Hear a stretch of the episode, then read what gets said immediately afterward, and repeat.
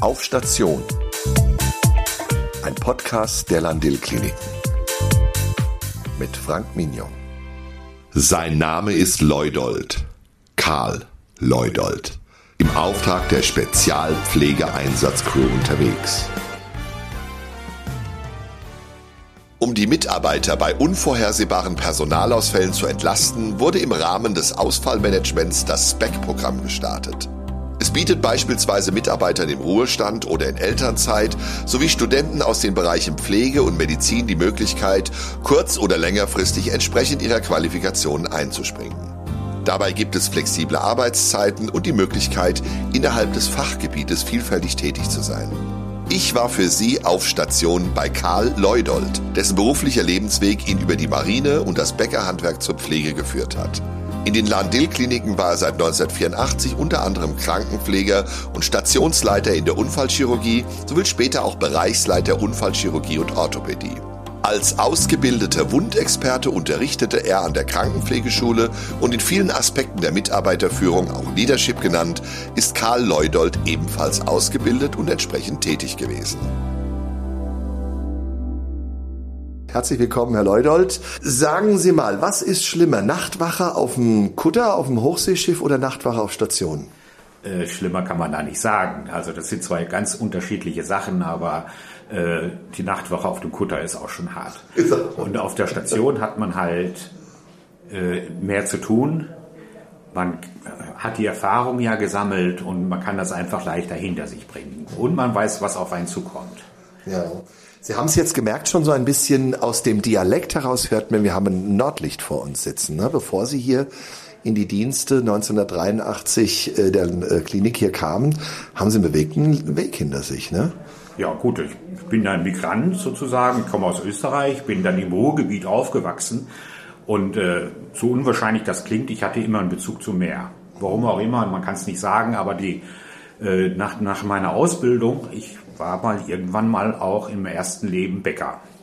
Bäckergeselle und das habe ich auch mit Freude gemacht, nur waren da die Arbeitszeiten noch schlechter.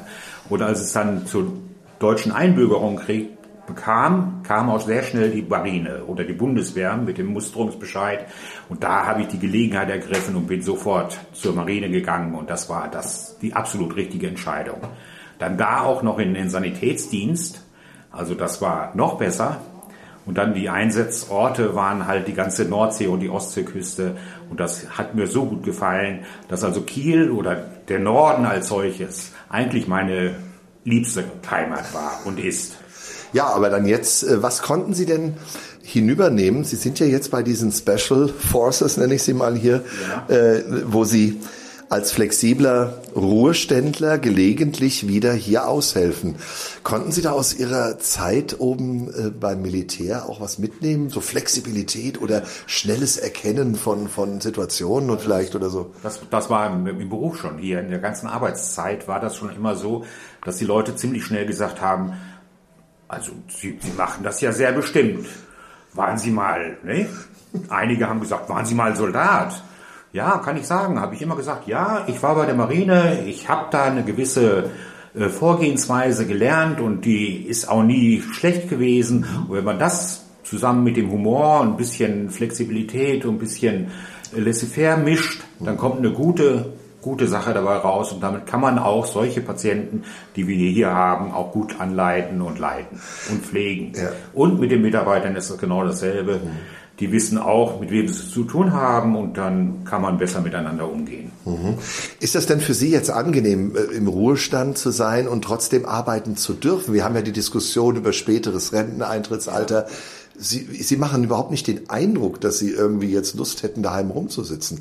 Hat, war dieses SPEC-Programm dann für Sie eine willkommene Gelegenheit? Also ich habe äh, ich hab die Gelegenheit ergriffen, bin zwei Jahre früher in Rente gegangen. Mhm. Die Bundesregierung hat es ja irgendwann ermöglicht, dass man nach diesen 45 äh, Arbeitsjahren wieder reingehen kann. Ich habe 48 Jahre gearbeitet. Hätte ich bis zur regulären Rente gearbeitet, hätte ich 50 Berufsjahre gehabt. Muss man ja nicht machen. Aber das war halt der Entschluss. Aber gleichzeitig hatte ich auch so ein bisschen äh, den Gedanken, also ganz aufhören kann ich eigentlich auch nicht. Ne, erstens bin ich gesundheitlich noch ganz gut drauf, ich fühle mich gut und äh, die ganzen Hobbys, die ich habe, die haben immer noch so ein kleines Potenzial an Zeit, was überbleibt, wo man sich mit anderen Sachen beschäftigen könnte. Und da war also schon immer der Gedanke, dass wenn das mal aufgehört mit dem ständigen Berufsleben, dass eine Aushilfstätigkeit auf jeden Fall drin sein muss. Mhm. Wie dürfen wir uns das denn vorstellen? Sie werden dann angerufen und äh, heißt ja. es, wir brauchen Sie jetzt? Oder ja, also morgen kam schon der erste Anruf wieder und äh, die Kollegin, die dann angerufen hat, hat gefragt und äh, die Anfragen kommen schon immer zum Ende des ersten Monats oder des Monats kommen dann die Anfragen für den nächsten Monat und dann kann man sich sehr schön darauf einstellen. Mhm. Jetzt sind es aber nicht nur Rentner, die ja für dieses Spec-Programm geholt werden, sondern es können auch zum Beispiel Leute in Elternzeit oder Mütter, ja. Väter sein, die mal eine Auszeit haben aus bestimmten Gründen und die dann äh, gebraucht werden. Ne? Das sind verschiedenste Möglichkeiten. Ne? Ja, das Gute daran ist halt, man kann, man kann auch Nein sagen. Ah.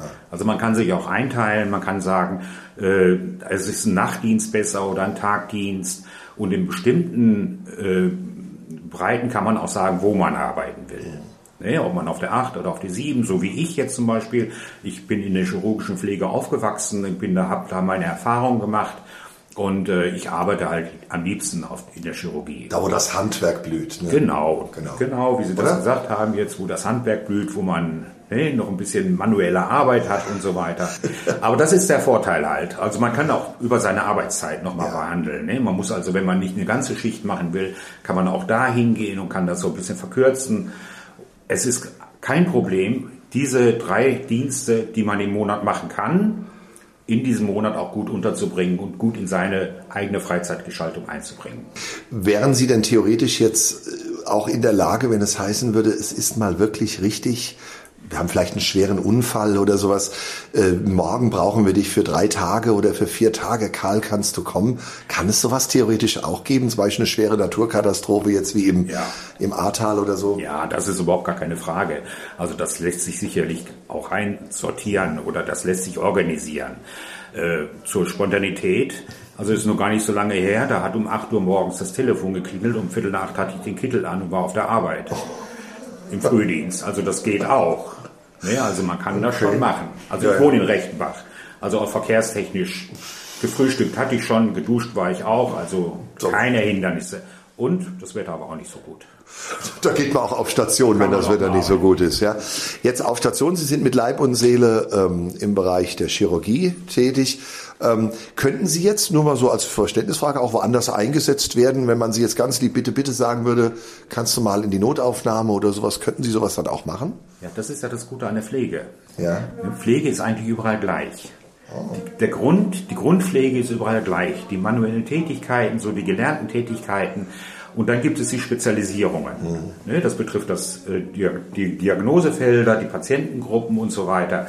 Aber rein theoretisch kann jeder Pfleger überall arbeiten. Das ist also der Vorteil an diesem Beruf. Mhm. Das ist ja nicht nur regional oder national, sondern auch international. Wir haben ja ganz viele Kollegen, die nach Norwegen gegangen sind, in die Schweiz gehen zum Arbeiten. Und da gehört es noch ein bisschen Zusatzerfahrung zu sammeln, aber ansonsten kann man das machen und das geht mir genauso. Also ich habe auch schon auf der Inneren gearbeitet. Mhm. Geht. Geht. Geht, geht alles. und ich denke auch gar nicht so schlecht. Ja, ja, ja. Haben Sie noch Wünsche, Pläne, wo Sie sagen, das, das würde ich gerne mal machen? Es muss jetzt nichts mit, nur mit der Pflege zu tun haben, aber hat auch vielleicht damit was zu tun. Vielleicht sehen Sie jetzt was Neues hier, auch technischer Art zum Beispiel. Was mir hier an der Pflege dann, was ich daraus ziehe, ist jetzt das Monetäre, das ist klar, aber gleichzeitig auch die guten Erfahrungen mit den Kollegen, mit den Patienten. Ich weiß genau, wenn, wenn ich einen Nachtdienst gemacht habe und morgens mich von den Patienten verabschiede, dann sind es ganz viele, die fragen, kommen Sie heute Abend wieder? Die haben sich gut hoffentlich gut aufgehoben gefühlt, die haben sich gut gepflegt gefühlt und bei den Kollegen ist es ja dann genauso. Vielleicht werden auch Sie Teil unserer Spezialeinheit. Auf jeden Fall sehen und hören wir uns wieder auf Station. Ihr Frank Mignon.